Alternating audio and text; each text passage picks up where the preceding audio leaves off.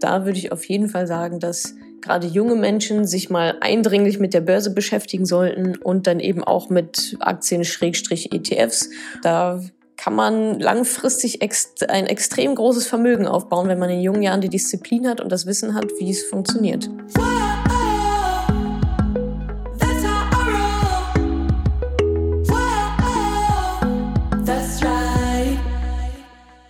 Salut, ihr Money Pennies und ganz, ganz herzlich willkommen zu einer Bribra neuen Podcast-Folge. Heute hört ihr das Interview, das die Anna mit mir geführt hat vom Online-Magazin Zeit Jung. Wir haben darüber gesprochen, junge Menschen und Vorsorge, Investment für Anfänger in Zeiten von Corona. Wo soll man da anfangen? Was kann man tun?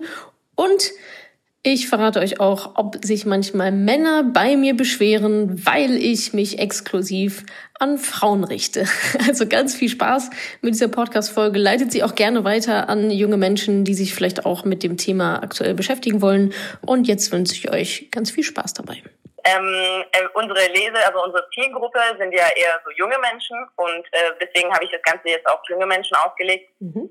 Und äh, ist äh, gleich die erste Frage also viele junge Menschen, die, ähm, sage ich jetzt mal, unter 30 sind oder um die 30 sagen, sie hätten kein Geld übrig für Altersvorsorge. Wie findest du das?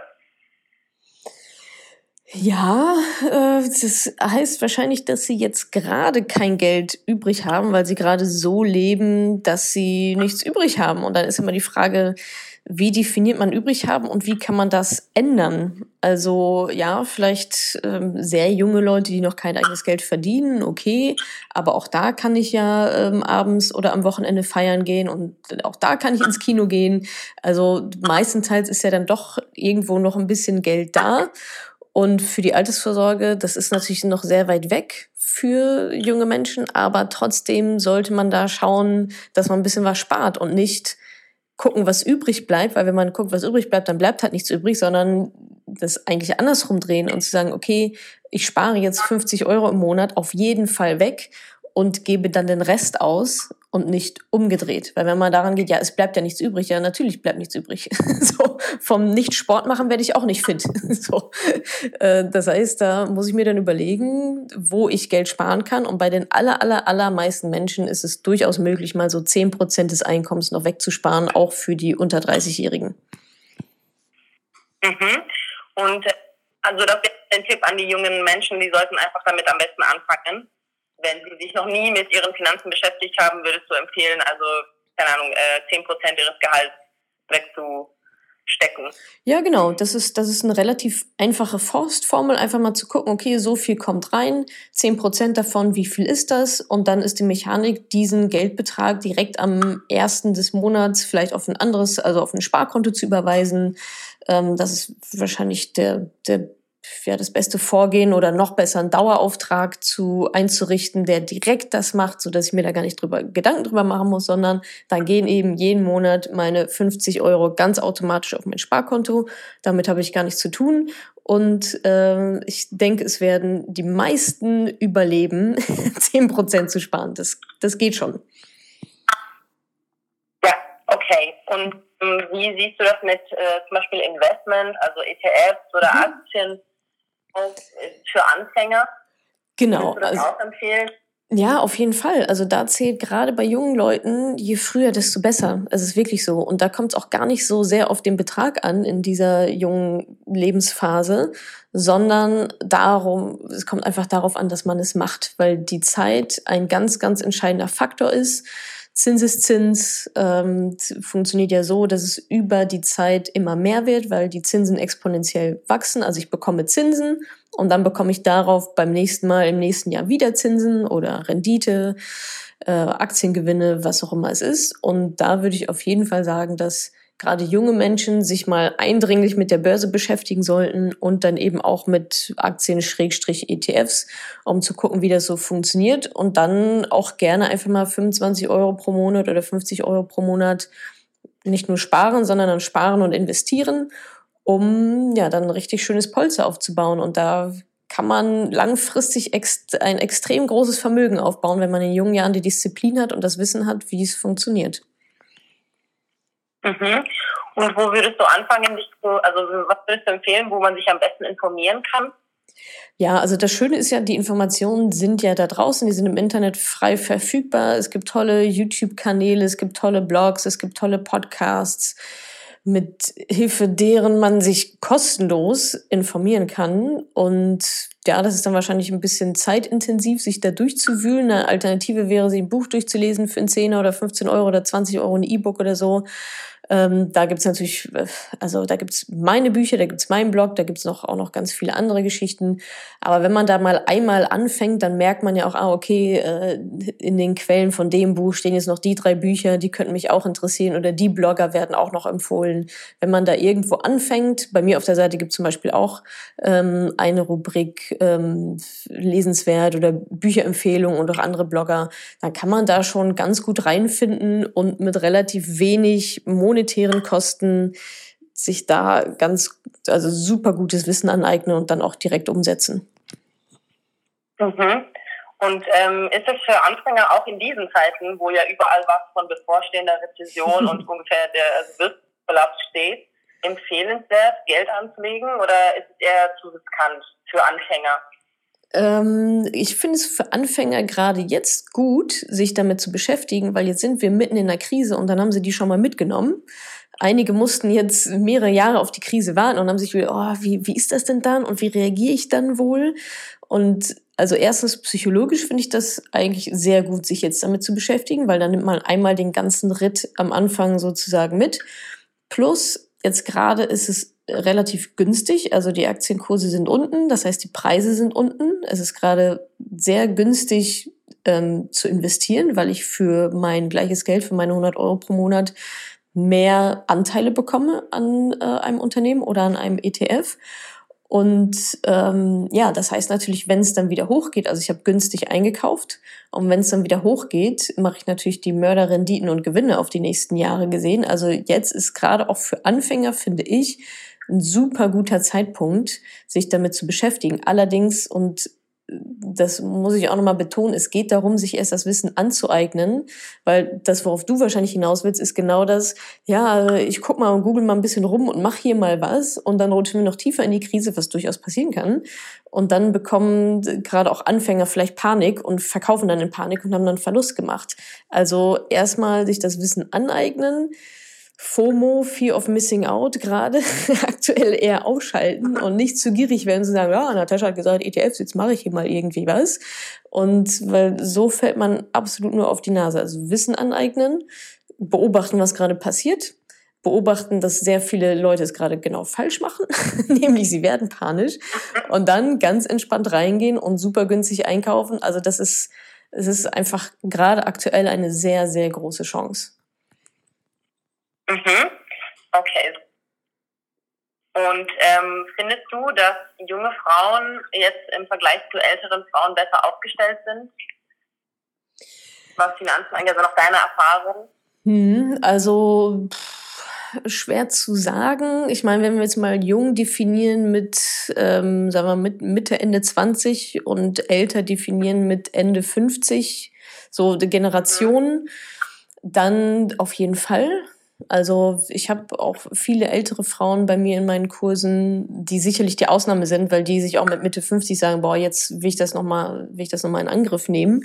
Aber selbst da wird es teilweise halt auch schon einfach sehr, sehr schwierig, dann noch in den paar Jahren ordentlich was auf die, ja, auf die Strecke zu bringen, weil die Zeit einfach fehlt. Also ich glaube schon, dass junge Frauen da ähm, aufgeklärter sind, einfach auch feministischer eingestellt. Da ist vielleicht nicht mehr dieses Mann ist der Ernährer und ich gebe mein ganzes Leben in die Hände eines Mannes, wie das vielleicht früher noch, noch eher der Fall war. Nichtsdestotrotz sind wir natürlich weit davon entfernt, ähm, dass jede junge Frau in Deutschland genügend Finanzwissen hat, ähm, um ja, sich da ein gutes Polster aufzubauen. Aber nach meiner Erfahrung gibt es ja schon einfach einen Trend in den Generationen, mehr Aufgeklärtheit und ja, trotzdem ist noch ein langer Weg zu gehen auf jeden Fall. Ja, also mhm. du hast deinen Blog ja vor vier Jahren gegründet mhm. und äh, du hattest auch vor kurzem die 100.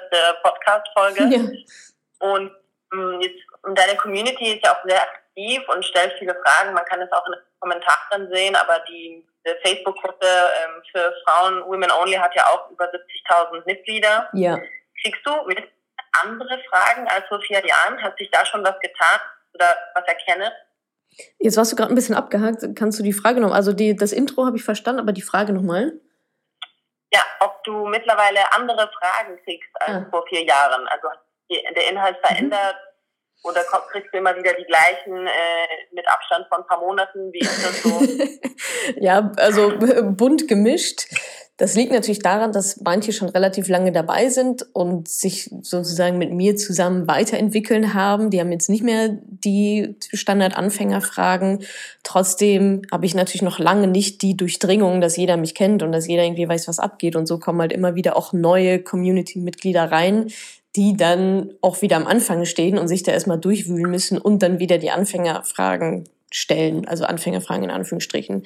Ähm, also es ist bunt gemischt. Ich sehe aber schon, ähm, dass natürlich gerade am, am Anfang, auch als ich, als ich ganz neu gestartet bin, da wussten die wenigsten, was ist eigentlich ein ETF oder so oder wie setze ich da mein Portfolio zusammen. Und da bin ich immer sehr positiv, äh, positiv überrascht, wenn dann wirklich auch mal Fragen kommen, ja, ich habe hier mein Portfolio zusammengestellt und was haltet ihr davon? Und ich denke so, wow, krass.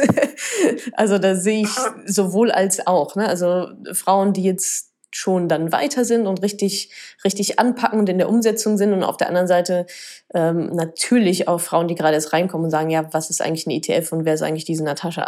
so, also bunt gemischt. Aber da hilft sich die Community ja gegenseitig auch sehr, sehr gut. Und das ist ja auch das Schöne daran, dass wir halt eben die Anfängerinnen dann auch mitnehmen auf die Reise. Und ähm, ja, so befruchtet sich das eigentlich sehr, sehr schön. Aber klar, die Standardfragen sind immer die gleichen. das wird wahrscheinlich auch noch so bleiben.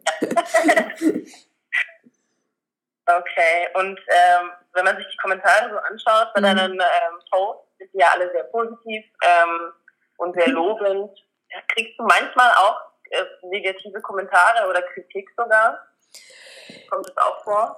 Kommt auch vor, allerdings ziemlich selten. Und ich frage mich auch immer, woran das liegt. Also vielleicht habe ich so eine abschreckende Wirkung, dass Leute sich gar nicht trauen, was Negatives zu schreiben, weil sie wissen, dass sie dann sofort die komplette Breitseite von mir bekommen. ähm, aber tatsächlich sehr, sehr, also konstruktive Kritik, konstruktives Feedback, sehr häufig von, ähm, da ist ein Rechtschreibfehler in dem E-Book hin zu, oh, hier ist vielleicht irgendwie ein Rechenfehler oder ein bisschen was komisch erklärt, habe ich nicht verstanden, kann man das sich irgendwie noch anders formulieren. Aber ich sage jetzt mal so, böse Kommentare oder böse Nachrichten gehen tatsächlich gegen Null. Also vielleicht mal so äh, eine im Quartal oder lass es drei im Quartal sein, wenn überhaupt ähm, wirklich von Leuten, die sagen, oh, das ist alles total blöd, was du hier machst. Und also es gibt natürlich immer welche, die sich auf die Füße getreten fühlen, weil ich ja schon, ich sag mal, ich nenne es immer so die Hard Truth auch ganz gerne sage. Also die harte Wahrheit, die halt viele nicht hören wollen, die halt aber einfach so ist. Ähm, das tut natürlich weh bei manchen. Und manche schaffen es dann quasi, ich sag mal, diesen Tritt in den Allerwertesten anzunehmen und etwas zu ändern und aufzuwachen. Und man, bei manchen ähm, klappt das halt nicht so, da läuft es dann in das Gegenteil um und die sind dann beleidigt oder ja, verharren so in, in ihrer Position. Aber das wird tatsächlich erstaunlich selten an mir ausgelassen, muss ich sagen. Also ganz, ganz wenig, gerade im Vergleich zu anderen auch. Also was ich da manchmal von anderen höre, Bloggern oder auch Leute, die auf Instagram oder Facebook ähm, gut präsent sind, mhm. das ist ein komplett anderes Kaliber. Ich weiß noch nicht genau, woran es liegt, ehrlich gesagt, aber Vielleicht ist es Karma. ja, ich habe letztens nämlich mit einem Kollegen gesprochen und ja. der war total so, dass es überhaupt äh, sowas für, nur für Frauen gibt, exklusiv, mhm. weil er meinte, das, eigentlich kein, das hat ja eigentlich nichts mit dem Geschlecht zu tun. Ja. Und äh, deswegen hatte ich mich gewundert, ob da vielleicht nicht irgendwelche Männer ankommen und sich beschweren, dass, dass das nur für Frauen ist oder so. Gab es am Anfang so ein paar, also genau, es gibt immer die, die das in Frage stellen, ja, warum ist das denn jetzt hier nur für Frauen? Das ist irgendwie Quatsch und es gibt doch keine rosane ETFs und was ist eigentlich deine Daseinsberechtigung? Auch, also ist ja auch ein vollkommen valides Argument. Die Daseinsberechtigung ja, zeigt ja sozusagen der Erfolg, dass es da eine spezielle von Frau zu Frau Ansprache gibt, wo Frauen sich dann einfach wohler fühlen, als wenn ein Mitte 50-jähriger Mann denen das erklärt ich sage, ich erzähle ja auch nicht viel anderes. Aber es gibt natürlich so ein paar Themen, die für Frauen einfach relevanter sind als für Männer. Sei es sowas wie ähm, worüber wir gerade gesprochen hatten, ne? eine Abhängigkeit vom Mann oder sei es Teilzeitarbeit oder sei es Care-Arbeit, Pen Pension Gap, das sind ja alles so Dinge, die Männer gar nicht so berühren, die die auch gar nicht auf dem Schirm haben, weil die einfach ein, tendenziell einen anderen Lebenslauf haben. Also die machen keine Babypausen, die arbeiten nicht Teilzeit. Wir Frauen halt schon. Und genau dadurch kommen ja diese ganzen unendlichen Gaps, die es alles so gibt, von Pay Gap über Pension Gap, über Care Gap. Und natürlich sind das Themen, die adressiert werden müssen und die halt speziell Frauen betreffen. Und das Ergebnis ist dann wieder das gleiche. Das ist ein ETF-Sparplan und eine Finanzplanung, wie man das für Mann oder Frau auch machen würde. Ähm, aber anscheinend ist es da so die Ansprache und sicherlich auch diese, dieser Community-Gedanke, also wir alle zusammen, der da ähm, ganz gut funktioniert, so dass sich die Frauen wohlfühlen, die sich bis jetzt offensichtlich noch nicht so mit dem Thema wohlgefühlt haben. Mhm. Ja, okay, super. Und äh, was wünschst du dir für die Zukunft? Oh, ganz viele Sachen. Erstmal wünsche ich mir, dass wir bald wieder rausgehen dürfen. Aber für die Zukunft in puncto Finanzen ähm, wünsche ich mir Änderungen im System. Also politisch, das ist sowas wie das Ehegattensplitting, Steuerreform, die mehr oder ja, ein Steuersystem, das Frauen besser berücksichtigt. Ähm, das würde ich mir wünschen. Auch eine Entlastung für Alleineziehende würde ich mir auch wünschen. Das ist auch ein Steuer, steuerliches Thema. Und ja, ansonsten würde ich mir wünschen, dass eigentlich alle Frauen Deutschlands, Europas, der Welt äh, sich mit ihren Finanzen beschäftigen und auf eigenen Beinen stehen können. Weil, also das ist ja das, warum ich das mache, finanzielle Unabhängigkeit für Frauen. Warum eigentlich? Also wozu brauchen wir das?